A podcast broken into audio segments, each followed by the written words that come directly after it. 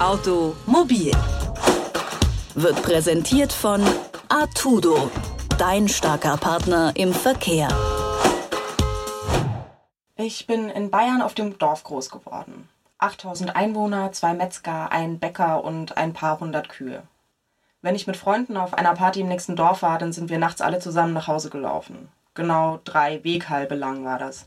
Also quasi drei Bier trinken, während man läuft. Mit 19 hatte ich dann meinen Führerschein und aus den drei Weghalben wurden fünf Minuten Autofahrt. Und das war echt ziemlich fantastisch, wie schnell ich plötzlich dann von A nach B kam. Und bis heute, ja, bedeutet Autofahren für mich Unabhängigkeit und im erweiterten Sinne auch Freiheit. Aber hängt dieses Gefühl von Freiheit wirklich nur von der Schnelligkeit des Ortswechsels ab? Ist dieses Gefühl eigentlich eine pure Illusion? Oder sitzt der Ursprung viel tiefer? Darüber spreche ich mit Kurt Möser. Er ist Professor für Kulturgeschichte der Technik an der Uni Bonn. Hallo, Herr Möser. Guten Tag, Frau Zöllner. Herr Möser, woher kommt denn eigentlich dieses Gefühl von Freiheit, wenn ich mich im Auto hinter das Steuer setze und losfahre? Naja, das Gefühl von Freiheit kommt daher, weil wir es in anderen Verkehrsmitteln eben mit einer begrenzten Freiheit zu tun haben. Ähm, die Attraktivität des Autos war von Anfang an, schon vor 120 Jahren, eben die Unabhängigkeit von Verkehrsmitteln, bei denen wir äh, auf bestimmte Zeiten eben achten müssen, bei denen wir Abfahrtszeiten einhalten müssen, bei denen wir nicht genau wissen, wann wir ankommen und so weiter. Das Auto passte eigentlich schon damals, schon vor 120 Jahren, gut in eine Gesellschaft, die auf Individualität setzte und nicht so sehr auf kollektive Verkehrsmittel. Mhm.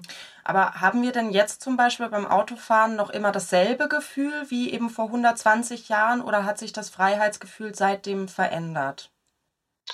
Naja, das Gefühl haben wir oder ein Teil von uns schon noch, äh, aber die Realität hat sich verändert. Ähm, dass wir das Gefühl weiter haben, hängt damit zu, äh, zusammen, dass ähm, da im Auto, in der Autokultur vieles illusionär ist. Dass da viele Ideen noch herumspuken, die, die durch die Realität nicht mehr gedeckt werden. Wir haben so das Gefühl, und was natürlich auch gestärkt wird durch bestimmte kulturelle Äußerungen, durch ähm, Werbung und so weiter, dass wir eigentlich so eine Art einsames und freies Fahren zur Verfügung haben. Aber die Realität ist eben der Stau. Die Realität ist der Massenverkehr. Ähm, die Realität ist eben nicht auf einer einsamen Straße alleine zu fahren, sondern äh, in einer Kolonne auf, ähm, auf der Autobahn. Aber dass trotzdem dieses Gefühl, man könnte doch eigentlich Freiheit ausleben, so stark ist, ähm, spricht eigentlich für die starke äh, kulturelle Attraktivität des Autos. Dieses Gefühl der Freiheit ist so stark, dass es sich durch äh, individuelle Erfahrungen von Begrenzungen, von Staus, von zu spätem Ankommen und so weiter gar nicht stören lässt. Ähm, viele Dinge, die uns Auto uns wichtig sind, sind, naja, blank gesagt, Illusionen. Aber diese Illusionen sind sehr wirkmächtig. Auch nach 120 Jahren Enttäuschung durch den Massenverkehr äh, sind wir offensichtlich nicht bereit, unsere Illusion des einsamen, freien ähm, ähm, äh, Fahrens, dieses, dieser Idee, wir fahren auf einer Küstenstraße, möglichst in einem offenen Auto in den Sonnenuntergang, äh, weiterhin stören lassen. Das heißt, mit dem Auto werden uns quasi eigentlich mehr Ideen verkauft als eine wirkliche Realität. Ja, ähm, ein äh, deutscher Kulturphilosoph hat mal gesagt, das Auto ist nicht rational verfasst. Wenn das Auto wirklich ein rationales Verkehrsmittel wäre, dann würde es anders aussehen, würde nicht so viel kosten, äh, hätte mehr Funktionalität und so weiter. Und genauso ähm, wie das, das Auto kein rationales Verkehrsmittel ist, sondern, naja, äh, vielleicht so eine Art Illusionsmaschine, eine Maschine, äh, die uns äh, frei Versprechen gibt. Ähm, jetzt geht es auch, ähm, wenn wir danach fragen, wie wählen wir eigentlich unser Verkehrsmittel? Jetzt geht es auch genau darum, danach zu fragen, ähm, was sind die kulturellen Faktoren äh, von Verkehrsmitteln.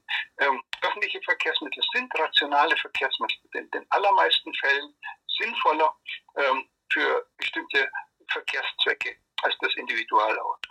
Aber das Individualauto verspricht uns mehr. Und, es verspricht, und es verspricht uns mehr, ähm, diese ähm, ähm, ja, äh, diese Träume, die wir nun mal haben und die in unserer Gesellschaft außerordentlich wichtig sind zu erfüllen, nämlich äh, träume von Autonomie, von Selbstverantwortlichkeit. Äh, also diese im Grunde genommen hedonistischen Ideen. Mir ist es sehr wichtig, wie ich, äh, wie ich fahre und wie ich wähle. Diese Ideen werden durchs Auto massiv gefordert, nach wie vor. Hm. Das heißt, eigentlich ist dieses Gefühl von Freiheit mehr die Möglichkeit, sich selbst zu entscheiden. Ja, die Möglichkeit, sich selbst zu entscheiden ähm, oder aber auch Möglichkeiten zu haben, die man aber gar nicht nutzen kann oder will. Also das SUV, also die Idee, ein, äh, ein Auto zu haben mit Allradantrieb, das ein bisschen höher gelegt ist, das befördert die Idee, einfach mal rechts rausfahren zu können, äh, weg von den Straßen. Aber die meisten Leute machen das natürlich nicht, die allermeisten. Die heutigen SUVs sind gar nicht fürs Gelände gebaut. Äh, aber alleine die Möglichkeit ähm, vor Augen geführt zu bekommen, man könnte ja doch vielleicht. Diese Möglichkeit wirkt sehr attraktiv und ich denke in vielen Fällen auch kaufentscheidend. Hm. Was meinen Sie denn? Wird sich das Gefühl jemals verändern oder wird, solange das Auto besteht, so dieses Gefühl mit da bleiben? Ja, das ist eine schwierige Frage. Also ich beobachte als Historiker sehr äh, intensiv, was eigentlich passieren wird, wenn wir tatsächlich sowas wie komplett autonomes Fahren bekommen. Das nimmt uns ja eine Art von Entscheidung wieder weg. Und autonomes Fahren stört im Prinzip unsere Idee des einsamen und freien Fahrens. Ich frage mich, was dann passieren wird. Wird das Auto eine Art super öffentliches Verkehrs super Automatikverkehrsmittel werden? Oder mein Verdacht, es wird auch Protestformen dagegen geben. Es wird äh, Gruppen geben und Individuen natürlich, die äh, eben diese Idee des einsamen Fahrens noch befördern wollen, die eben gerade nicht autonom fahren wollen, die vielleicht auch andere Autos wählen, die das nicht können, also Stichwort Youngtimer etwa. Ähm, aber das alles ist natürlich spekulativ.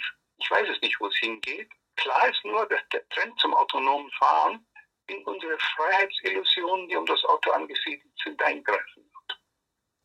Na, ist auf jeden Fall sehr interessant so, weil ich mich auch gefragt habe, ob sich das Gefühl zum Beispiel in Bezug auf den Klimaschutz verändern wird, dass wir irgendwann das Autofahren mit etwas Schlechterem verbinden. Aber so wie Sie das jetzt gesagt haben, wird das ja nicht unbedingt von, von äußeren Umständen getrieben, sondern eher so von, von inneren und von der Illusion und der Idee, die das verkauft.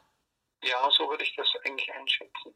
Ich glaube, dass das Auto nach wie vor auch attraktiv wird für diejenigen, die, äh, die stärkeres Umweltbewusstsein haben. Und es wird ja, ähm, die Autoindustrie liefert ja genau das.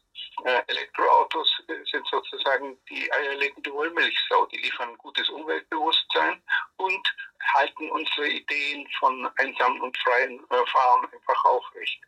Nun, beides stimmt nicht so ganz. Also das Elektroauto sollte eigentlich den Nutzern kein gutes Umweltgewissen machen, weil es also auch von der Ökobilanz her nicht unproblematisch ist und gleichzeitig wird das Elektroauto auch im Staub stehen. Also die Realität greift immer ein in diese, äh, in diese Illusionssysteme. Aber Sie haben schon recht, äh, diese, ähm, diese Spannung zwischen Ökologie und schlechtem Gewissen äh, ein Auto zu halten und dann doch wieder den hohen Attraktionen, die wird weiter bestehen. Hm. Es ist halt auch für mich immer sehr schwierig zu sehen, wo sind die Unterschiede zwischen dem, was die Leute sagen und dem, was sie tun und wie sie handeln. Und ähm, gerade junge Familien so aus meinem Umfeld sind natürlich sehr autokritisch, aber spätestens, wenn das zweite Kind kommt, dann geht man vom Carsharing-Auto zu einem Privatwagen über. Ja, natürlich. Ich meine, jedes Mal sich irgendwie ein Auto auszuleihen oder einfach das zu nehmen, was vor der Haustür steht, wenn man es mal kurz eben braucht, das ist ja auch so diese Freiheit, sich dann kurz zu entscheiden, jetzt einkaufen zu gehen und das nicht planen zu müssen. Genau das. Mhm. Und das ist natürlich auch ein starkes Argument gegen Carsharing. Ja. Also Carsharing ist so das große Zukunftsmodell seit 30 Jahren. Aber so richtig durchschlagend äh, wird es eigentlich nicht. Mhm. Schon so um 1990 wurde es immer beworben eigentlich als ähm, Form der Zukunft, damals war das Schlagwort ähm, benutzen statt besitzen, hat alles nicht so richtig geklappt. Besitzen und die Möglichkeit eben doch einsteigen zu können, wann man will, ist eben doch attraktiv. Das heißt, Sie schätzen schon ein, dass, dass das Freiheitsgefühl an sich, solange das Auto besteht, weiterhin uns umgeben wird, um uns weiterhin die Illusion zu verkaufen, dass wir frei sind. Ja, das glaube ich. Und wenn wir jetzt ein Blick nicht von uns weg, von unseren spätindustriellen Gesellschaften auf die Welt werfen, dann ist das auf jeden Fall der Fall. Also wenn wir über das Auto reden, dann reden viele Kritiker doch gerne über das Auto in Deutschland 2020. Aber erstens hat das Auto eine lange Geschichte, eine lange Geschichte, die sehr gut, sehr passgenau unseren Wünschen entsprochen hat. Und zweitens äh, geht es eben nicht nur um das Auto in Deutschland, sondern es geht um das Auto weltweit. Und da haben wir Märkte, in denen Privatwagen absolut boomen. Russland natürlich, vor allem China, aber auch äh, die neue Mittelklasse in Indien, die gerade dabei sind, von Motorrollern auf Autos umzusteigen. Da ist diese Idee der Freiheit nach wie vor ungebrochen und unsere und die Kritik bei uns am Auto oft geäußert wird, äh, ist kulturell marginal.